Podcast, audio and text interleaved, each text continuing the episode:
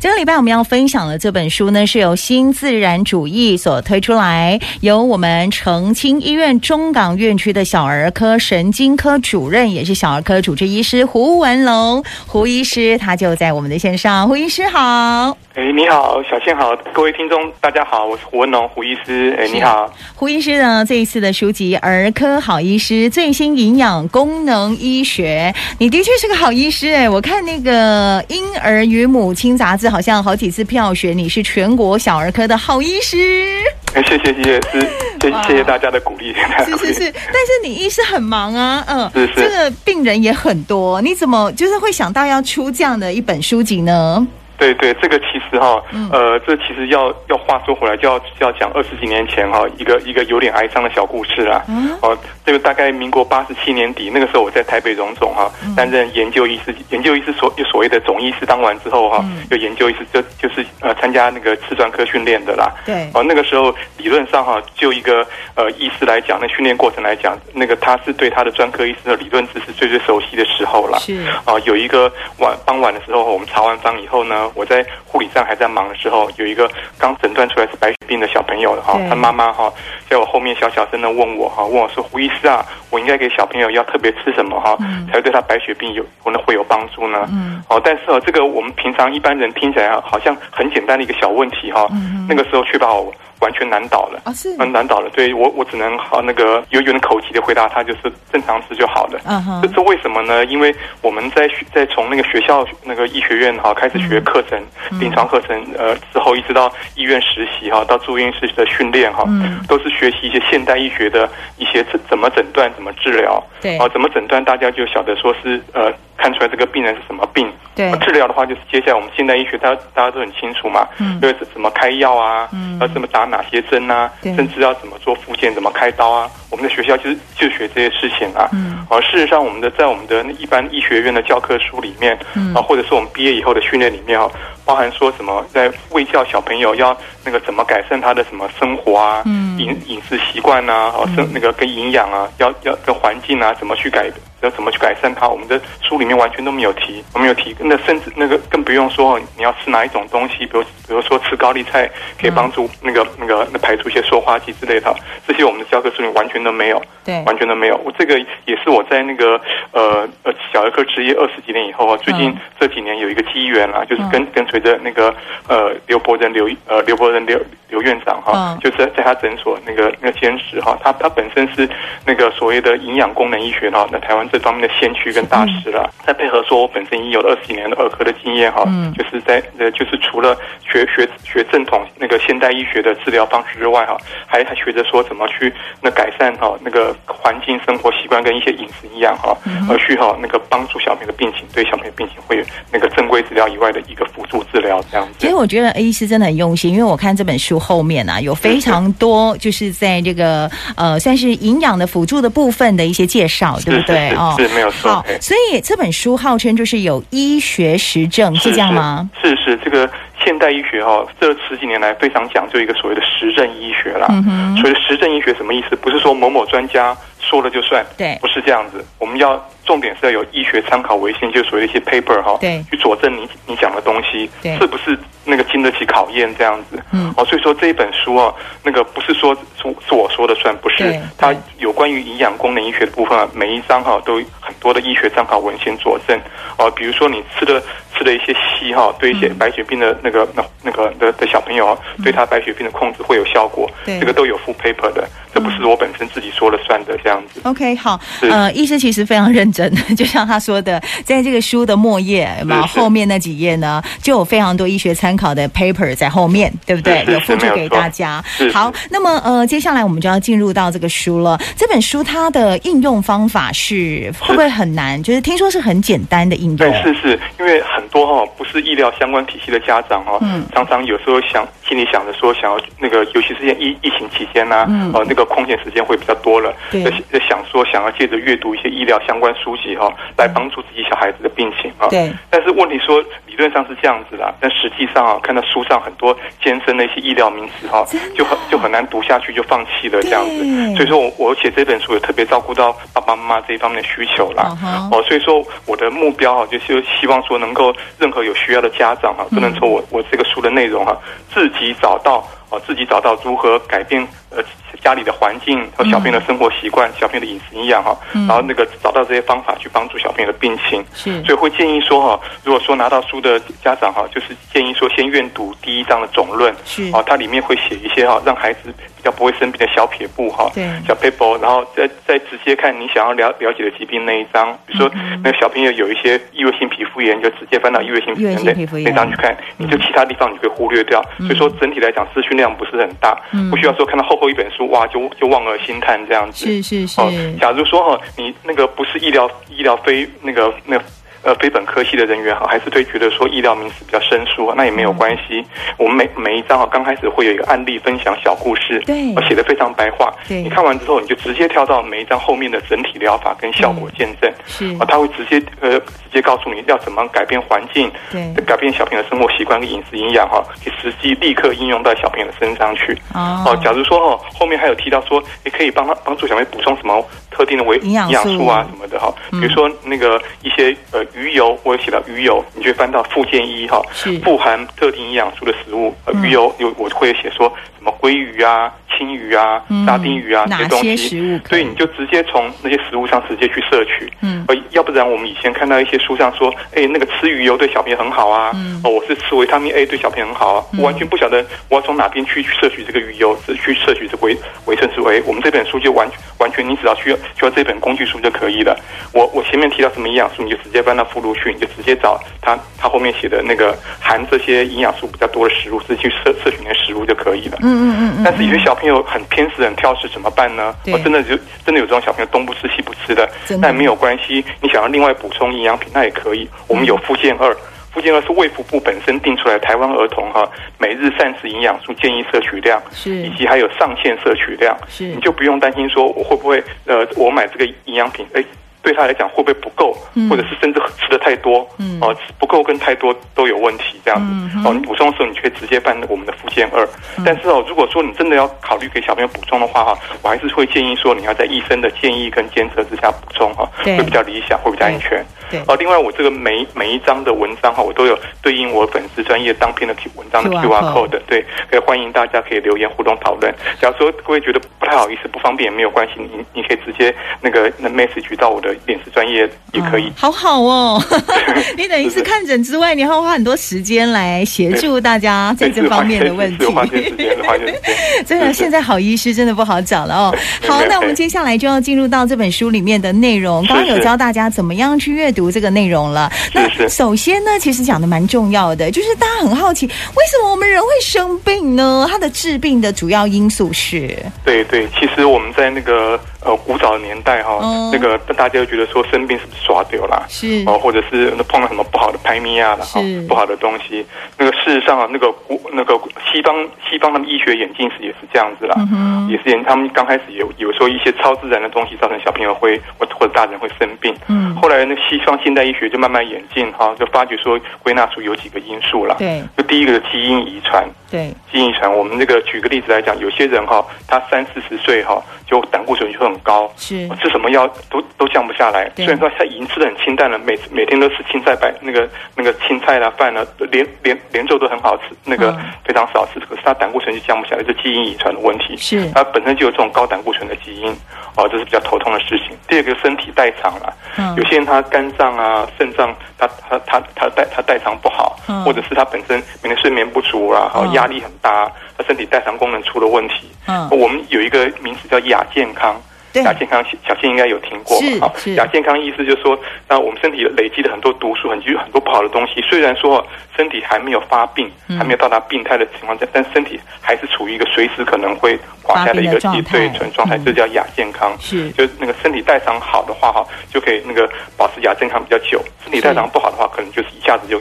就会开始发病出了状况这样子了。对嗯对，出嗯身体出状况没有错。嗯嗯第三个就环境、生活习惯跟饮食营养了。嗯环境哈，比如说我们有那个像最近很夯的那个 COVID-19 啊哦，冠状是病毒，环境是我们碰到这些不好的东西，呃，进入我们身体里面去。我们生活习惯好不好？哦、有些人就习就习惯动不动用手去挖挖鼻子啊、揉揉眼睛啊什真的么的嗯，就容易把那个细菌病毒带到身体里面去。是哦，那有些人不爱喝水，就是就那个那整天干干，那就容易肾结石啊什么样的问题。对生活习惯还有另外就是饮食营养。对那其实我们现在觉得说，哎，我们现在台湾这边应该这个已开发国家，怎么还会饮食饮营养？食营养问题，对，呃事实上，我们我们仔细想一想哦，我们这个小朋友哈、常常会容易偏食挑食。嗯哼，我们到了那个在工作阶段的时候呢，常常因为因为那个我们的那个那个工作很忙哈、对就常常只修果腹而已啦。对，老实讲，就是中午随便一包一包泡面啊真的，对，一个一个馒头就这样这样这样解决掉了。对而到了我们老了以后呢，那个因为活动量少嘛，胃口越来越差，吃的越来越少，嗯所以人生其实各个阶段都有可能造成营营养不足，营养不足嗯大家也很清楚，也会各造成各式各样的问题，这样对子。对对 o 对 k 好，所以这个有很多的相关性，当然里面是是呢，呃，医师还有整理了非常多，就是让你不生病的一些环境跟生活的守则哦。你刚刚提到了营养的问题，因为是呃，饮食营养这里面不生病的实践数里面呢，就有提到要摄取足够的优质蛋白质。是所以呢是优质蛋白质跟一般蛋白质是不一样的嘛？对对，呃，所谓的优质蛋白质啊，是指含包含九种必需氨基酸的蛋白质。是我，们蛋白质啊，人体差不多有二十种氨基酸啊，对但大部分呢，我们身体可以自己制造，不需要从外来，嗯不需要外来。但是优质蛋白质哦，其中这九种必需氨基酸非要从外面那个那个摄取不可，嗯非要从外非要从那个外面的来源吃进去不可，要不然你自己身体是无法制造的。对所以说，含了这九种必需氨基酸的蛋白质才能叫做优质蛋白质。对，这九种有有包含哪九种呢？有包含什么异白氨酸啊、白氨酸、离氨酸，嗯哦还有甲硫氨酸、苯丙，还有树氨酸、色氨酸、缬氨酸跟组氨酸。对我们一般来讲，像一些瘦肉、哦、肝脏、鸡蛋哦哦，或者鱼肉或奶类哈、哦，都含有这些完整的九种必需氨基酸。是哦，这种哈、哦、含有这种完整九种必需氨基酸，才能说是所谓的优质蛋白质。嗯蛋白质。那它摄取的量呢？小摄朋取的友量哈、是对，是。那一般来讲，简单的公式啊，儿童跟青少年每日蛋白质摄取量建议说体重的呃乘上一点二到一点四。呃，比如说一个二十五公斤的小朋友哈对，那大概每天就需要三十到三十五公克的蛋白质，嗯哼，呃，其中三分之二哈，差不多二十到二十三公克要摄取像刚才讲的瘦肉啦、蛋啊、对乳制品这些优质蛋白质，哦呃，这样会比较好。哎，那吃素的朋友怎么办？是这个很重要，因为因为现在现在大家为了身体健康，吃素的人越来越多，甚至嗯小朋友也也都吃素。是啊奶蛋素啊比较不会有问题，是啊，因为它有奶有蛋，这些都是很好的优质蛋白质的来源。哦，怕的是吃纯素的，嗯这吃吃纯素的哈、哎，其实也不用担心。我们那个五谷类哈、那个嗯它其实里面我们的吃的米啊、面啊、嗯麦子啊，里面都其实都含有蛋白质。对蛋白质，但是哈、问题说它蛋白质的必需氨基酸含量不均衡，对像五谷类含量比较少的是离氨酸，就是那个离别的离啦，是离氨酸。那正好哈，我们像豆豆类、大豆类，什么豆腐、豆干呐、哦这些东西哈，豆类里面含量比较少是甲硫甲硫氨酸跟色氨酸。对，所以这两者正好一个互补，所以我那个那吃素食的话，你假如说那个那个呃，可以多摄取一些像像豆腐啊、豆干啊这些这些这些豆类的来源，正好可以补充哈、你吃五谷类来的比较不足的必需氨基酸，是 OK，是。素食的，对对对嗯，另外哈、吃吃全素的儿童还要还要特别注意一件事情什么呢，除了那个那个这个呃蛋那个氨呃必需氨基酸之外，还有一个问题就是呃我们的维生素 B 十二哈，吃全素的小朋友特别容易缺乏，维生素 B 十二哦，对，B 那十二吃素有哪些食物是有维生素 B 十二是？像是紫菜啦、红茅苔跟海苔。呃事实上，市面上还有很多强化维生素 B 十二的那个嗯素食东西，像营养酵母啊、植物奶或谷片啊，或者你就直接那个另外吃维生素 B 十二补充，这样也可以，也是没可有以关系的也是。可以好，的这个是针对优质蛋白质的部分，营养的补充部分很重要哈。那营养补充的够呢，当然就会长得高。但是有很多爸爸妈妈有一些问题，就是这个小朋友们身材矮小，到底怎么办呢？胡医师，爸爸妈妈都希望自己的孩子身高可以高人一等哈。是是那身材矮小，小孩子要怎么样去应对呢？对对，其实这个身材矮小对很多父母亲就是很很担忧的一件事情啊。对事实上我们想要长高哈，身体哈最主要是有有有两大部分的机制哈。第一第一部分就是生长激素，是生长激素其实我们身体本身就会分泌了。就分泌，不是说只有外外来打的生长激素才能让小朋友长大，我们身体本身也可以分泌。嗯哼所以说，生长激素的意思就是说，它给给我们身体一个指令，指令说我们身体哈、全部要全力冲刺往往长高这个方向努力这样子。是是，呃，第二个就是要一些它它的一些那个呃生长的素材，哦就好像我们盖房子一样，需要钢筋、水泥，对需要石头、砖块，对哦、就我们就是这些东西，就好像是我们外来一些营养素。嗯呃除了我们身体要往高的方向走之外，我们还需要这些建材，是才能帮助我们小朋友的身体能够慢慢、慢慢、慢慢堆叠长高这样子。哦，嗯所以说，我现在讲的大概有有有十几项一些重点对策哈，好大概就是这包含这这两项。第一个，这怎么增增加我们身体里面的生长激素；第二个是怎么样增加我们身体里面的建材，这样子对。对哦，就是第一点，就睡眠一定要充足，哦，要充足。我们身体会分泌会分泌生长激素的时间哈，差不多是出现在晚上十点到隔天清晨三点之间。哦，我如果说你能够呃乖乖的那个一个晚上能睡好八个小时，大概会出现四到五四到五次分泌周期这样子。那所以基本上也不能够，就尽量不要让小朋友这个太熬晚睡夜，，对不对？对对对，事实上，我们嗯越小的小朋友，他需要的睡眠时间越越长。长对，像嗯四个月以下，大概呃需要十六个小时整天啦、是是啊，但是六到十二岁，他一般来讲建议说整天需要九到十二个小时的睡眠时间。 OK 好对，这是对睡眠的部分。睡眠那部分再来运动的部分，对，运动也很重要。哦嗯运动长期持续的运动会使得我们生长激素分泌了长达二十四小时，而且量比一般小朋友多达两倍以上。哇，哦，这个所以说运动是非常重要的事情。哇我们那我们常那个其实哈、不论任何运动哈、都会有效果的啦。是是但是都是建议说还是以那个大块肌肉群运动哈、会比较有效果。诶 OK，美国那个疾病与管制中心 CDC，美哦国 CDC 认为说哈、小孩跟青少年每天至少需要六十分钟或以上的运动量，这样才够。是，但是我要强调的说哈、小朋友要必须对这项运动有兴趣，对呀、他才能长期持之以恒。对，要不然三天三天打鱼两天晒网哎也啊是，那没那有就用没的没什么效果。 OK，、哦，对对对，再来呢？是。接下来哈、就是说那个呃，像像一些骑骑自行车啊、慢跑、游泳啊嗯这些什么都很好，嗯但是如果说一些潜在哈、可能会受伤的一些运动，像什么直拍轮啊、嗯橄榄球，一定要使用护具，这个哦很重要。这很重要。对，要不然你一受伤，万一伤到生长板，那就可能会影响到生长了。这样子 OK，好，对再来，医师书里面有说晒太阳很重要是。晒太阳非常重要，哦因为我们维生素 D 哈、对我们骨骼跟肌肉的成长是非常重要的东西。嗯，就算是你已经吃到那个很多富含维生素 D 的食物哈、嗯但是你还是必须在你的皮经过在皮肤啊被那紫外线 B 就 UVB 嗯哈、照射以后，才能转化成活性的维生素 D 三。是哎，所以说一般来讲，大概是也不用也不用晒太久，一般来讲一天晒十五分钟就可以了。嗯我们可以在户外运动时一面晒太阳一那个那个一一面运动，这样就是一举两得。嗯哎，食物的补充也食物可补以。充大概就是那个像是一些像鲑鱼啦、乳酪啦、沙丁鱼、蛋黄啦、呃菇类跟五谷类里面都含有很多维生素 D，这样可以 多多摄取。好，哎，小朋友可以喝咖啡吗？哎，对，我们 不是绝对行不建议，绝对不 建议。对对对对，一般传统上认为说哈，好像咖啡因本身会造成。那个什么成骨不利啦、骨质疏松，造成小朋友长不高哈。但最新研究就显示出来，咖啡因本身哈本身不会影响儿童身高，对但咖啡因本身会借由影响睡眠的质跟量哈哦，导致生长激素分泌障碍，而影响小朋友身高。哦，所以是影响睡眠，对所以对才对，影导响致身生高。长激素分泌分泌不足，了那解所以说什么机能饮料啦、嗯咖啡啦、红茶、绿茶、奶茶、可乐都先不要给小朋友喝，这样会比较好。 OK，那你刚刚讲到这么多，其实很多是都是糖分呐、对对对，没有错，没有对不错，对对是。所以这些也要就是减少摄取了。对，还有糖分啊，嗯还有一些多余的油脂，也尽量减少摄取。有一个有很有名的研究哈、嗯就说给小朋友喝差不多八百 CC 的全糖珍珠奶茶，嗯八百 CC 它的含糖量差不多是七十五克的糖嗯的成分。它原本哈、它可以分泌十六点五单位的那个生长激素哈、对你喝一杯灌下去之后，只分泌一点五，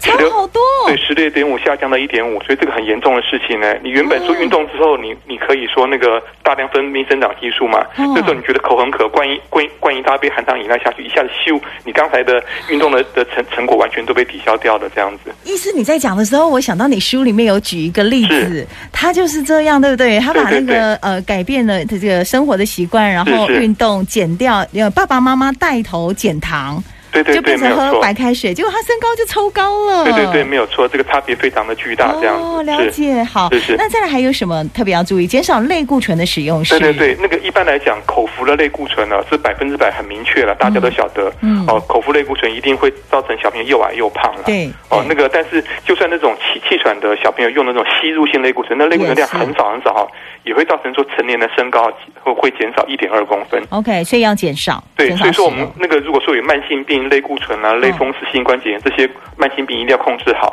嗯尽量减少类固醇的使用。好，接下来这个呢，我们刚好有个听众是是也在是问这个问题是，转骨对方对，转骨方到底是是可以用吗？对对对，事实上哈、在那个合格的中医师哈、通常在小朋友青春期以前哈、给的药方哈、就帮助小朋友促进胃口啊、促进吸收等等嗯。他青春期之后才会开转骨方。是但是我怕的是说怎么样？怕的是说爸爸妈妈、阿公阿妈心很急哈、对直接去中药房，直接抓抓转骨方给小朋友吃，对，呃一吃又没有一个一个一个一个限制，也没也没那个也没有限那个那个就一直吃下去了这样子。嗯哼那这个哈、因为转骨方它说说实在里面的哈，就是一些呃一些荷尔蒙的一些成分啦。是他太早吃，呃，他如果说青春期还没有到，你就给他转骨方啊，反而容易造成小朋友提早出现、哦所谓的性性早熟啦。小女生就内内就提早长出来的，月经一一毛一毛也长出来的。了解小男生就睾丸跟阴茎也开始变大了。是是是，嗯就刚开始小朋友真的会很有效果哦，刚开始一下子咻一下长得很快，那呃，刚开始全是全班第一名最高的，到到最后到到小学六年级反而变全班最反后一名，而长不高对，反而了。长不高的这样子。 OK OK，对哎，那对像我们听众说他的那个孩子男生小是六才一百四十公分，对对对那像这个阶段哦呢？这个，因为我我我刚才有稍微看了一下哈、他还有有有有有写了几个嗯哈、他是说他那个那个时候哈、是在呃，他量那个呃赵赵骨龄那个差不多有对对对有去有几年类七三年月是对是是去年做的嘛？对我我刚才稍微看了一下哈、如如果说要要看说他他目前的那个那个骨龄怎么样，一般来讲我们都建议说隔一年哈、我们就就需要再做个再测一检查次，再做嗯检查看一看哦。如果说他他今年做的骨龄哈、还是说是九岁，嗯还是说是那个十九岁那个那个只只有增加一年哈、嗯或者是他爸爸妈妈哈，是不是他那个也是那个那个所谓的长得比较慢啊，嗯就青春期比较晚出现，到高中才开始青春期，嗯哼哦，他但是爸爸爸妈妈目前的身高都是正常的，嗯而且他本身做之前做一些验血检查也都正常，是那就是就所谓的那个发育的比较慢啦、对哦，就属于青春期的体质性延迟啦。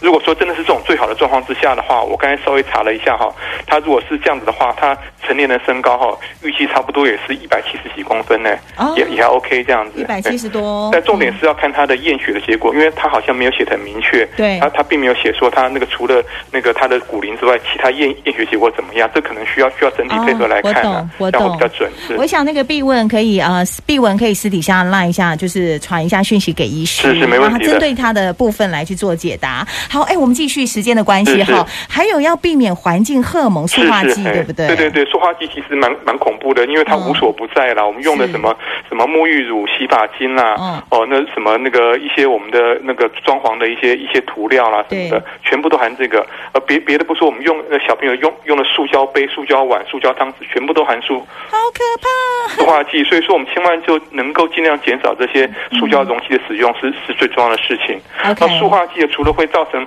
那个一些什么癌症啊、一些内分泌疾病之外，在小朋友最大的问题会造成性早熟。是是性早是，熟就像我刚才讲的，就小朋友刚开始长得很快，接下来就一下子就停止生长了。嗯哼。哦，就就就就很就很麻烦这样子。好，是那么再来就是要摄取足够的热量，是对吧？嗯是是，对，没有错。像我们吃的糖类、脂肪、蛋白质哈，就转化成热量。就呃，刚开始就是那个第一层就维持我们基本代谢需求嗯啦，心跳、血压、这些东西。因为小朋友的活动、上学啊，也需要热量。嗯如果说他热量还没有用完，那就拿来长高。嗯如果还有多余的热量，就拿来长胖。 ，OK，长胖。所以说，小朋友热量不足，首先表现就是过瘦。太瘦了。哦对，长期热量不足就长不高了，啊所以了热量解一定要摄取够多才行。好，这个很关键，它有一个热量建议表在书里面哦。是是那是再来一个就是我们刚刚一开始有提到的优质优质蛋蛋白白质质哈，以及对呢对对足够的钙质很重要，是对吧？对对，没有错。足够蛋白质，呃，钙质也是我们骨骼跟肌肉里面啊，那非常重要的一个矿物质的成分啊，是是因为它免疫啊、神经循环、内分泌等等哈、啊，也也都很很重要的生理的功能。嗯，像高钙的食物，像有奶类啦、小鱼干、虾米、豆腐啦、深绿色蔬菜、黑芝麻等。